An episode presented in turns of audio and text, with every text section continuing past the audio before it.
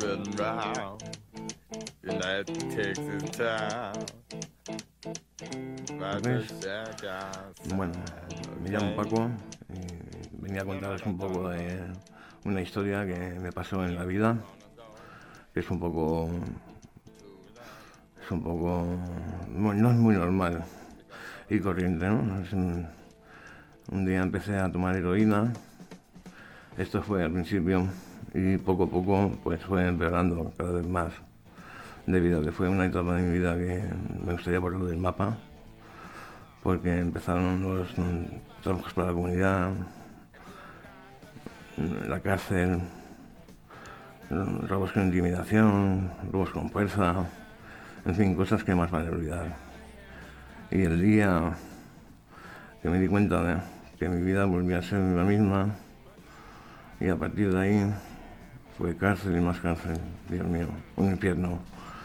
De verdad, ahora les voy a contar lo malo, lo malo de mi vida, que no me llevaba por un camino. Empezó en los juzgados, fue el primer día de cárcel, porque a partir de ahí dejas de ser persona, pasas a ser un número sin letra, y a partir de aquí te das cuenta de cómo cambia la vida. Y allí vino, vino lo bueno toca sobrevivir en la calle después de haberme, de haberme gastado todo el poco dinero con el que sales de la cárcel. Porque vivir en la cárcel es duro, pero tienes un, tienes un techo, cuatro paredes y muchos barrotes. En fin. Ya está, ¿no?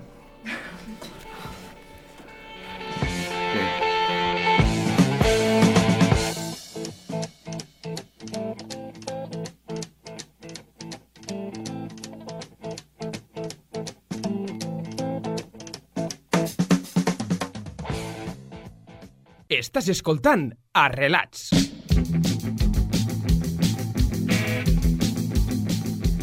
Molt benvinguts i benvingudes en aquesta nova etapa del podcast Arrelats. Reprenem aquest programa de la Fundació Arrel Sant Ignasi des de UAU Ràdio, des de l'estudi de podcast de l'emissora UAU.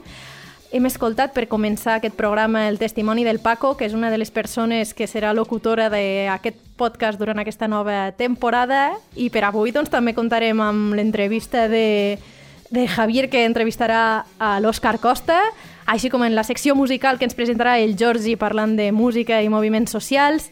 Eh, contarem també amb la secció de superació de l'Ismael Hermoso i acabarem amb l'Ismael Guzmán, que ens presentarà la seva nova secció de producció musical. No m'allargo més, amb moltes ganes, tornem a començar! Arrelats, el podcast d'Arrel Sant Ignasi.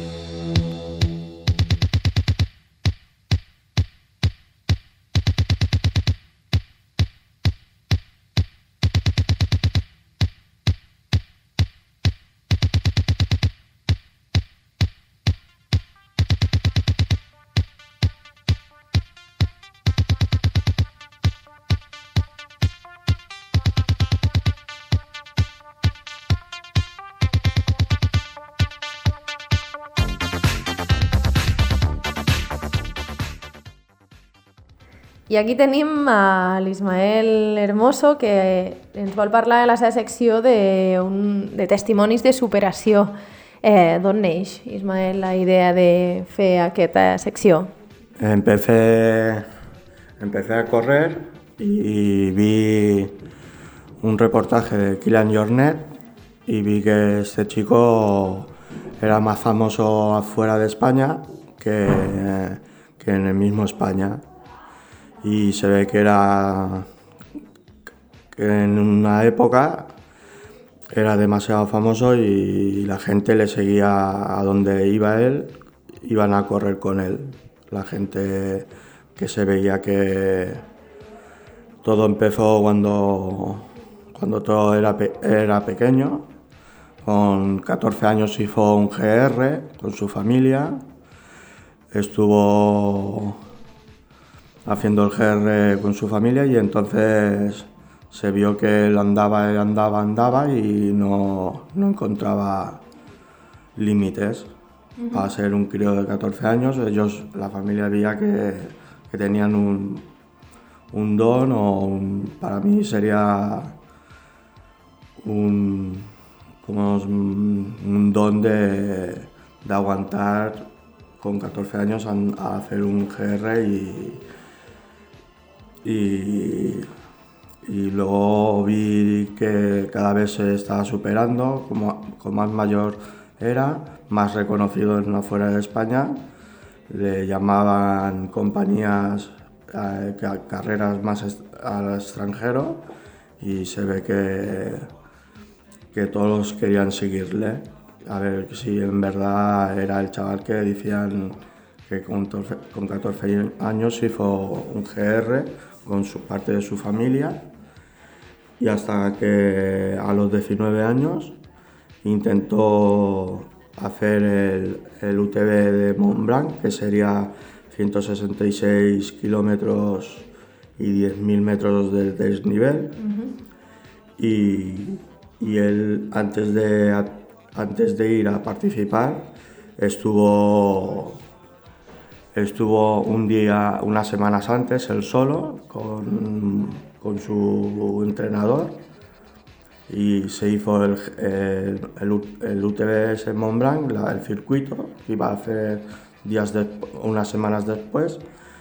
Y, él solo fue con la ropa de, de- de montaña para entrenar y, lo hizo en, en- me parece que lo, estuvo los kilómetros eran 166 pero los el- la hora no, no la sé cierta pero se ve que se ve eh, que se notaba que podía hacer hasta récords y todo. Y él solo fue y se alimentó de lo que la naturaleza le, le estaba dando. I a tu què, què t'aporta eh, aquest testimoni del Kilian Jornet? A mí me po- esto porque me enchufó a ver cosas de deporte después de estar en una comunidad y vi que haciendo deporte también se despeja la gente. Se- vi que era un chaval tan humilde que, que le da, hasta le da miedo, no miedo, le da las ciudades grandes le da un poco de reparo. Si no baja, no vive en una ciudad, vive siempre alejado de, de las ciudades, vive, vive en la montaña y entonces poco a poco lo yo siguiendo, fui siguiéndolo y, y cada vez que lo veía en, en directo por online y eso, siempre ganaba, siempre hacía récords y todo, medallas de oro en esquí, esquí, en esquí, en carreras de, de montaña y, y él todo lo que hace- eh, todo lo que tocaba lo lo eran todos premios, premios, premios y premios. Y I, i a tu quina va ser eh, la carrera de, de Kilian Jornet que més te va impressionar? És a dir, quina te va, te va despertar l'interès per a aquesta persona? hay una un- hay una cursa en, en- en el País Vasco que es la Cegama Asgorri porque es un pueblo muchísimo que se junta mucha gente para verlos de otros países vienen especialmente para ver cómo se hace, sa- ver cómo hacen esa esa salida es siempre con barro, lluvia y todo esto. Y él ha sido campeón siete veces casi seguidas. Y el pueblo, la gente va especialmente para verlo, subir, subir la montaña y, y, y- y todo esto de que la gente le persigue, le, donde vayas, va él. Y la más famosa, la que en España se nota que la gente va a verlo és en, en, Fe, en Fegama.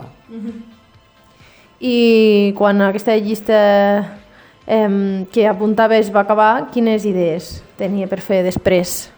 Eh, él le gustaba, estuvo en un momento que ya tenía la lista toda hecha, que había ganado todas, unas en América, también en, en el país, en, en unas islas también. Eh, y, y entonces él se reinventó haciendo, intentar hacer récords que habían hecho gente antiguamente y empezó una serie, unos documentales de, de esos récords que, él quería hacer. El primero fue Mont Blanc, fue a subirla, a- a- el- el ultra- hizo un tiempo de 21 horas 33 minutos y cosas así. También hizo, hizo récord en el Cervino, en la Concagua, que la subió en 12 horas y 49 minutos, y él fue a más. Y en la superación también hay un momento crí- crítico, porque en Mont Blanc se, haciendo el haciendo el se murió el compañero que la acompañaba y se murió ahí con él y él la, la terminó para recuerdo recuerdo para él por, por por ir a hacer esa ruta que, que tenían ganas de hacerla y luego ya fue el Mon- eh, hizo récords en el Cervino, en el Concagua y, y ya vio que, que quería intentar ya subir el Everest. Fue- primero fue un intento fallido, al año siguiente fue y, y hubo un terremoto en ese momento y se quedó todo, todo el tiempo que podía estar por tema de papeles y eso. Y ayudando a la gente que, que le hacía falta eh, suministros de agua, limpiar y todo eso. Luego ya por, por, por temas de, de papeles se tuvo que venir otra vez a España y, y, y, y entonces todo fue ya hasta la tercera vez que ya fui fue y lo subió sin oxígeno eh, sin, oxígeno, sin- sin oxígeno- artificial y en la primera tardó 26 horas a partir de, de un monasterio que había y la segunda empleó 17 horas para llegar al, al campo base. I aquest, I, i ara, sí, això t'anava a dir, no? I ara, i ara mateix, què, què és el que fa? Ahora no está retirado, pero sé que este año, 2022, va, va a participar otra vez en, en la Mont Blanc y, y, y, y algunas más, pero muy en concreto algunas puede estar en Cegama, me parece que también tiene algo en, en Cegama también a seguir. Y ya está. I ara mateix segueix eh, competint o està vivint la vida més tranquil·la? Es- normalmente está, él vive en un pueblo de, a 300 kilómetros- de la ciudad más cercana. Está, está, no, está juntado con E- Evelyn Forsberg, que era una corredora también que iba, iba a correr, era una de las mejores también en sus categorías y ahora tienen dos hijos, dos hijas y nunca bajan a ciudades grandes porque le gusta la ciudad, eh, no le gusta ver la ciudad y solo viven en la naturaleza. I, i jo acabo, Ismael. Eh, tu saps si hi ha algun repte que no hagi aconseguit? Eh, hizo, quiso hacer 24 horas en una pista de atletismo que nunca había pisado pero no, no lo había hecho y no había pisado nunca la, la pista de atletismo y no consiguió superar las 24 horas que él pensaba hacerle por temas de frío, de mucha temperatura muy alta, muy baja de temperatura y entonces él se notó que le estaban ya notando que eran tan bajas que él se retiró, no hizo las, las 24 horas que él pensaba. Doncs moltes gràcies, sens dubte és un, un exemple, una inspiració de, de superació. Eh, moltes gràcies, Ismael, per haver-nos apropat. Muchas gracias a vosotros y, y tengáis un buen día.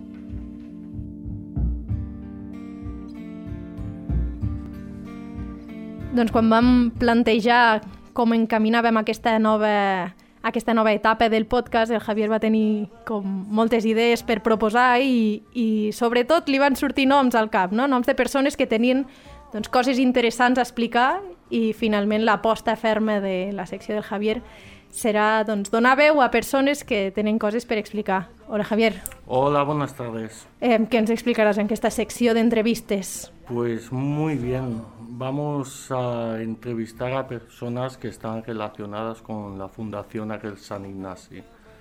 I amb qui comencem? Pues hoy vamos a empezar con Oscar Costa. Treu-me d'aquesta tempesta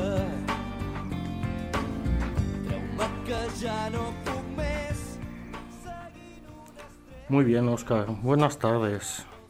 Vamos a empezar con la primera pregunta. ¿Me podrías decir tres características que te definan en el ámbito laboral como en el personal? Um, a veure, Javier, doncs mira, hi ha tres característiques que crec que comparteixo tant en l'àmbit personal com laboral. Són, per exemple, el, el meu positivisme, eh, que a vegades pot ser necessita algú que el freni, eh? però sóc sempre molt positiu, intento buscar sempre les coses, no? la, la part més, no? més bona i, i, i com tirar endavant tot plegat, no? El, siguin els projectes o si ve alguna cosa malament, sigui en l'àmbit personal o laboral, intento buscar la, la, no? el costat positiu. Després un altre crec que és eh, la, no? el, el com m'adapto en cada, en cada àmbit o en cada grup o en cada espai on, on, hi, on hi soc o no comparteixo, o sigui, ja sigui en l'àmbit personal també, com en el laboral, doncs eh, crec que sé buscar en cada un d'aquests espais no? quina és la, la, o quina és la meva millor versió en aquest espai, no? I que això a vegades doncs, també, també ho pot complicar tot plegat, no? M'has dit tres, no? Sí. I una tercera... Mm, mm, mm. Pues no sabria dir-te una tercera, però suposo que a vegades és que m'agrada que tot estigui molt ben eh, doncs planificat i programat i m'agrada tenir-ho tot com a molt, en aquest sentit, molt, no? tenir com a, a, amb temps totes les coses ben organitzades i crec que aquesta també seria una característica que també en l'àmbit personal m'agrada com a tenir-ho tot, no? Com d'aquí tres mesos, què és el que farà aquí cap de setmana? Doncs, mm, si ho sé, eh, m'agrada tenir-ho programat i, i ben planificat. Muy bien. ¿Nos podrías decir algún hobby que tengas? Muchos. no, mira, m'agrada molt, eh, diguéssim, el, tot l'àmbit audiovisual, o sigui, cinema, les sèries, això m'encanta, m'apassiona. També m'agrada molt llegir, m'agrada la música, de fet heu ficat una cançó que no sé si, si té a veure amb què jo hagués dit, però, però aquesta és la meva cançó preferida, eh? m'encanta. I, I la música m'agrada molt escoltar-la, m'agrada molt també sentir la ràdio, eh, el que passa és que no sempre tinc temps i ara amb la gran avantatge dels podcasts pues és perfecte perquè quan tens temps pots escoltar eh, molt, molts cops els programes que t'interessen, com a relats. ¿Qué sueles hacer en tu tiempo libre? Doncs intento gaudir-lo amb la família, sobretot, i si puc també amb els amics. I bàsicament, el que me queda de tiempo libre, fer això i, bueno, ja sigui, doncs, això, eh, compartint un moment, eh, mirant una peli o, o això, eh, simplement es- estar-hi, estar-hi allí. ¿Cuáles son ahora tus metas personales a corto plazo? Um, mira, ara mateix estic eh, en un procés de canvi laboral i, i com, com bé sabeu que, que ara deixo arrels, però, però sí que és veritat que en, a curt termini doncs s'obren com a moltes, no? moltes expectatives i moltes portes amb la meva nova tasca i, i espero poder donar resposta. Per tant, a curt termini quasi, quasi diria que és eh, com a buscar quin és el meu camí, el meu espai, el meu lloc en aquest lloc que, que em tocarà, eh, aquestes funcions que em tocaran ara en, en breu. ¿Y a largo plazo? Bueno, jo crec que, que ja fa uns, uns anys que, que em plantejo no? que la meva feina i, i crec que la meva vida personal també va com a lligat en aquest punt, eh, és quin servei no? o com puc donar servei als altres. I jo crec que, que si el, en el moment que jo estigui fent una cosa que no sigui això, és quan algo no, no, no, no, no quadre. Llavors, per mi és donar servei als altres, sigui el que sigui. A llarg plaç, no ho sé, el, el que se'm plantegi pel camí, però que sigui això, doncs, eh, ajudar, estar, fer o compartir amb altres persones i sobretot de, doncs, per millorar la situació de, de qui sigui, eh? sigui infants, siguin adults, no ho sé. No sé quins reptes poden venir en un futur, eh? però, però en tot cas el que m'agradaria és això. No, no m'hi veig fent algo que, que no tingui aquesta repercussió social. ¿Algún referente personal o laboral que tengas o hayas tenido? No, crec que, crec que moltes persones.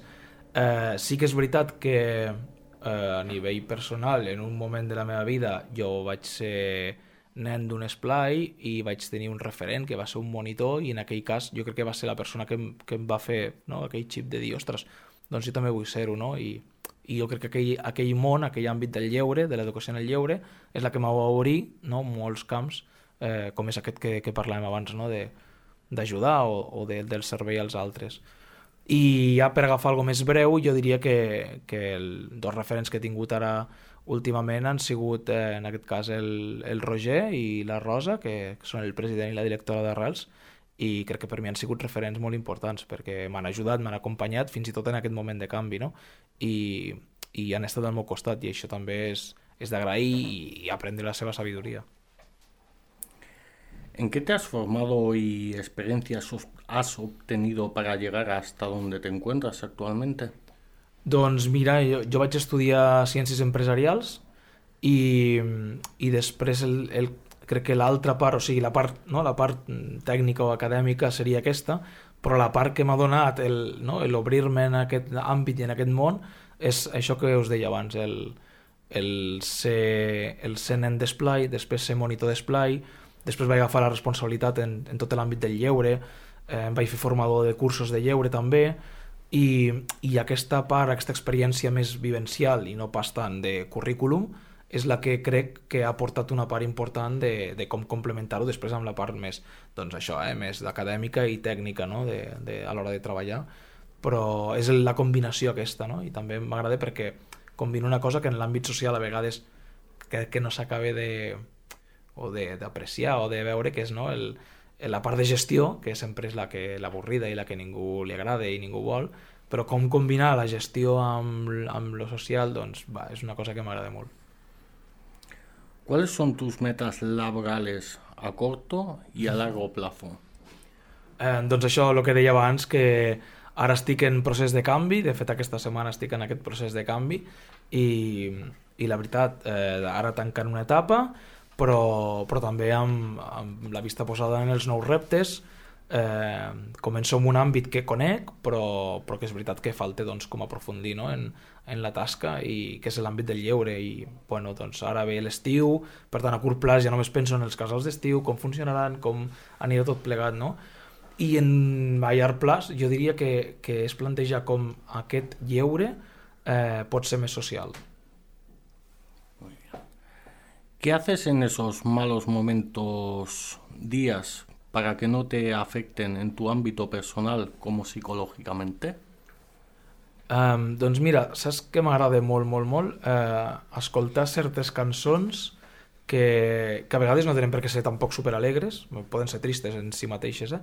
però que me porten, me porten a moments de la meva vida que, que puguin ser feliços, que puguin ser eh, que els he gaudit, que, els he, no? que he estat content i intentar com a traslladar-me en aquell moment i gaudir d'aquell moment mentalment a, a través de la música en aquest cas. Nombre alguna. Alguna? Doncs mira, la cançó no sé com se diu, però és de Bruce Springsteen. Hi ha una cançó que, que la utilitzo molt sovint, és de Bruce Springsteen, però no, no, no et sé dir el nom de la cançó perquè, de fet, la tinc gravada en un caset i és un moment molt particular i la... I, sí, mai he buscat per què, eh? la tinc allí i, i la faig servir en ocasions. I, i, i a veure, aquesta, eh? però, però moltes dels Amics de les Arts te podria dir també que, que és un grup que m'agrada molt i també crec que hi ha molts moments de les cançons que, que m'ajuden o que em porten a moments també de la vida i, i llavors és, ostres, avui m'apeteix sentir aquesta perquè necessito eh, això. ¿Un consejo que darías a las personas que quieren seguir tus pasos? que no los sigan.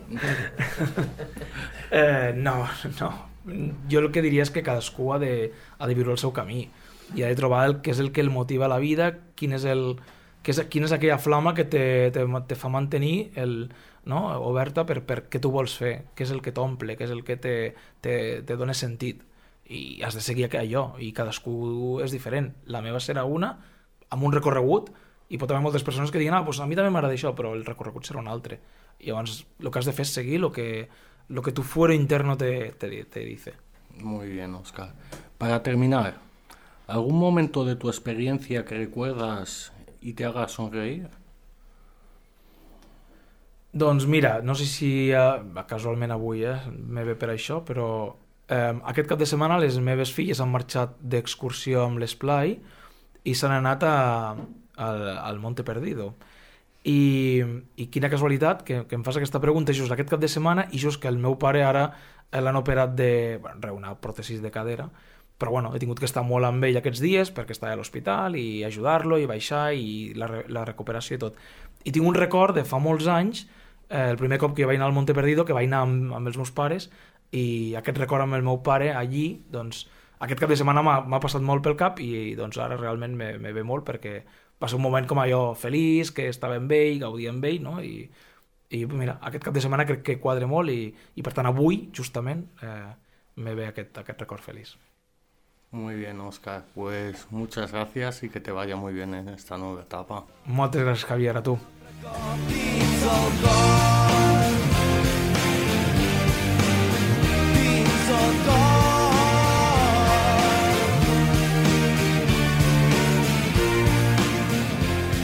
Arrelats, el podcast d'Arrel Sant Ignasi.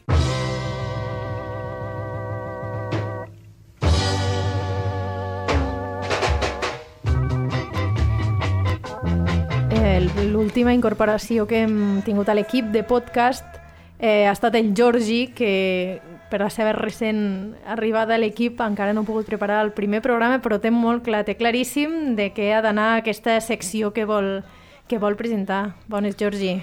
Hola, De què ens buenas. parlaràs en aquesta secció de música? A mí me gustaría hablar de los movimientos ah, que salían, los movimientos sociales que salían en finales de, de 60, en principios de los 70, Ujú. ah, por las calles de, de Inglaterra después de que Jamaica consiguió su independencia de, de- de Inglaterra. Y especialmente quiero hablar del movimiento skinhead, que las cabezas rapadas, ¿no? Que mucha gente está asociando con los neonazis y quiero dejar claro que esto es totalmente equivocado. Y para esto hablaremos en la próxima sesión. Muchas Perquè, perquè aquesta música va molt lligada als moviments socials. Sí, I d'això precisament ens vols parlar, oi? Ens vols parlar d'això, dic. sí. Molt bé, doncs a partir del proper programa de relats podreu sentir la secció de música i moviments socials que ens presentarà el Jordi. Moltes gràcies. Gràcies a vostè.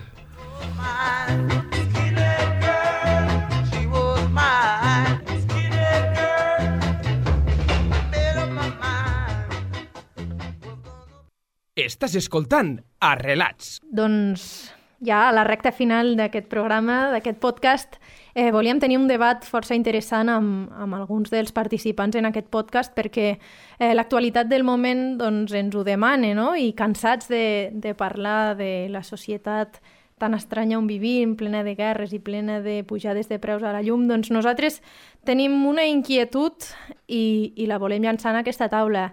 A la tertúlia d'avui participaran el Javier, l'Ismael Guzmán i el Jordi eh, per parlar d'aquesta qüestió de vital importància que és doncs, que és primer eh, l'ou o la gallina.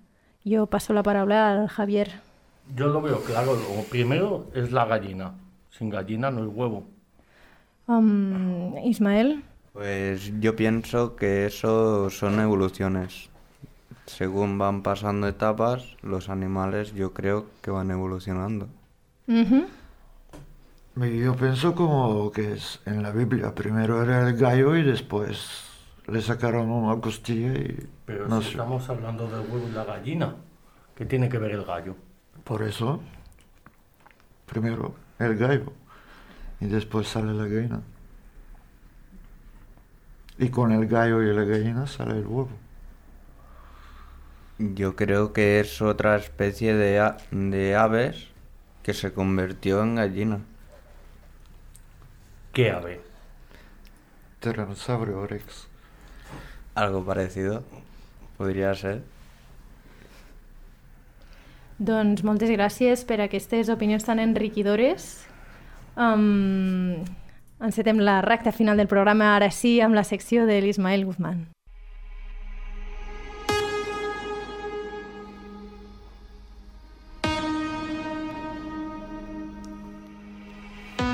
Ismael, Bones. bones, què tal? Molt bé. Què ens portes per avui? Pues mira, ja, jo m'agradava punxar música i aquest un és, és un estil de música que es diu EDM, que és electrònica amb dance, remesclat. I per avui quina proposta ens has preparat? És això que sona ara mateix? Sí, sí, sí. Molt bé, doncs acomiadem el programa amb aquesta sessió. Sí, a tope. Doncs vinga, fins al pròxim programa. Us deixem amb la sessió de l'Ismael, que l'ha preparat especialment per aquest programa. Fins a la propera. Que vagi bé.